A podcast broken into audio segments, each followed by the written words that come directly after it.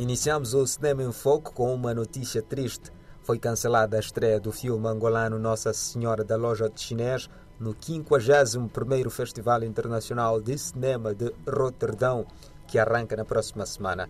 Segundo um comunicado a que tivemos acesso, com a nova onda de casos da Covid-19 e o fechamento dos serviços não essenciais pelo governo dos Países Baixos, tornou-se impossível a execução dos planos iniciais do festival, que consistem na exibição de forma presencial centenas de filmes.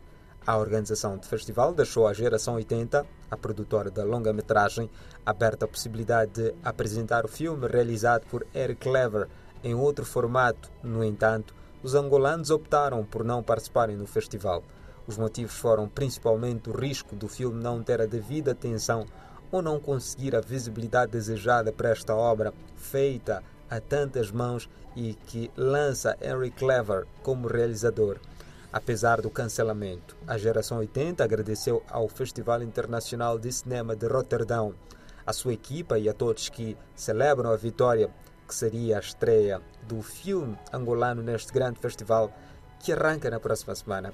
Com o adiamento, fica por confirmar a nova data de estreia internacional e nacional do filme Nossa Senhora da Loja de Chinês, do realizador Henry Clever. Recorde-se que em 2020 a geração 80 estreou o filme ar-condicionado de Fradique neste festival. A exibição do filme angolano no Festival Internacional de Cinema de Roterdão deu a visibilidade necessária para a longa-metragem participar em mais festivais e trazer a Angola inúmeros prémios.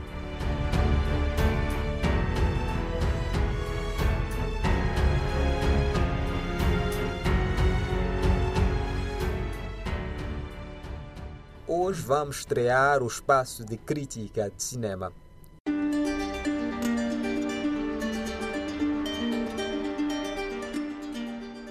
O filme escolhido para a estreia da rubrica é Downstreams to Kinshasa, do realizador Diudo Amadi. A crítica foi escrita por Eliungwane. Vamos a isso.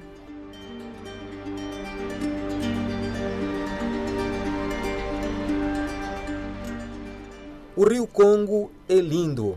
Ver o pôr do sol a bordo de um barco nesse rio é contemplar um esboço do que pode ser o paraíso, se houver. Se não existe, podemos sugerir ao Supremo, se ele também existir, que coloque o pôr do sol do rio Congo no projeto do paraíso. Por falar em Deus, onde ele estava mesmo quando a Terceira Guerra Mundial surgiu na África? Sim, a Terceira Guerra Mundial existiu, foi quente e ocorreu na República Democrática de Congo. Os números falam e gritam, como atestam os dados do International Rescue Committee. Foram 5,4 milhões de mortos e inúmeros feridos. Isso equivale aproximadamente a 45 mil mortes por mês desde 1998, principalmente civis. Milhões de pessoas foram forçadas a se mudar para o mundo, são apenas números que eles gentilmente chamam de estatísticas, consequências, vítimas que descansam em paz depois de receber um memorial e rosas como recompensa. É assim que as marcas da guerra, as consequências dos conflitos são compostos. E aqueles que sobreviveram, o que aconteceu com eles?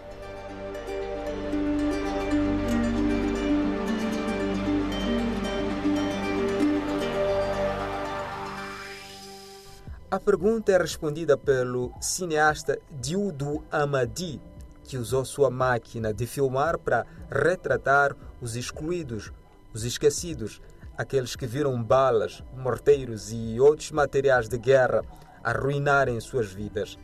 No documentário Downstream to Kinshasa, as vítimas de guerra continuam vivas e protestam. Querem ser ouvidas e reembolsadas, apesar de saberem que nenhuma compensação Nenhum protesto preenche o vazio que os bombardeamentos trazem.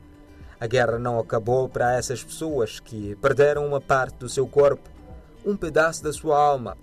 Essas pessoas estarão em guerra com os fantasmas de terno e gravata que diariamente os perseguem e fazem achar que suicídio ou morte é a solução para preencher a parte que falta. As pessoas retratadas no filme sobrevivem à guerra de seis dias ouviram e foram atingidas por parte dos 6.600 tiros.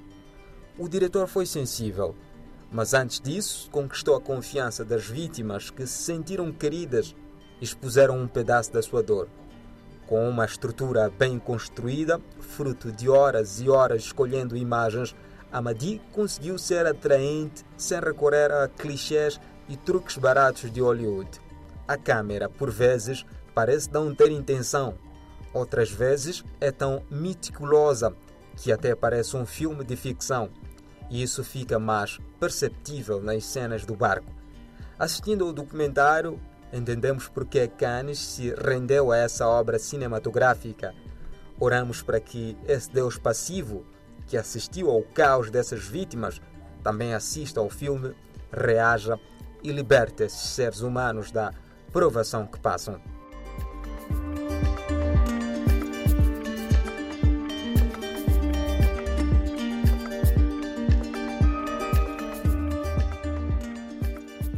Para finalizar o programa, vamos conhecer um documentário de Timor-Leste realizado por Lucília Santos.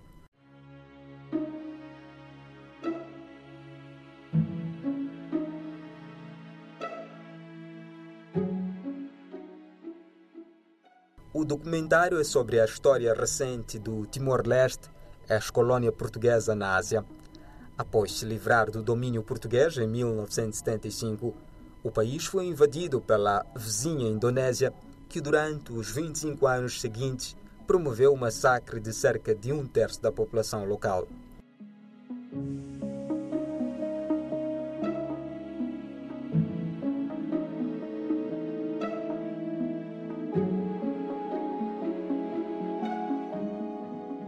O drama timorense nunca recebeu a devida atenção da comunidade internacional em 1999, após um plebiscito supervisionado pela ONU, foi confirmada a autonomia da região. Ao deixarem um novo Estado, as tropas indonésias vandalizaram 99% do território. A diretora e sua equipa chegaram ao Timor-Leste um ano depois e registraram por um mês a nova realidade.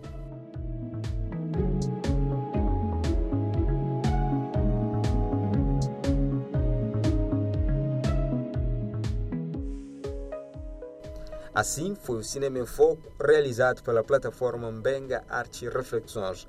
Eu sou José Gabriel e estive com Elunguan na produção e sonorização. Até a próxima.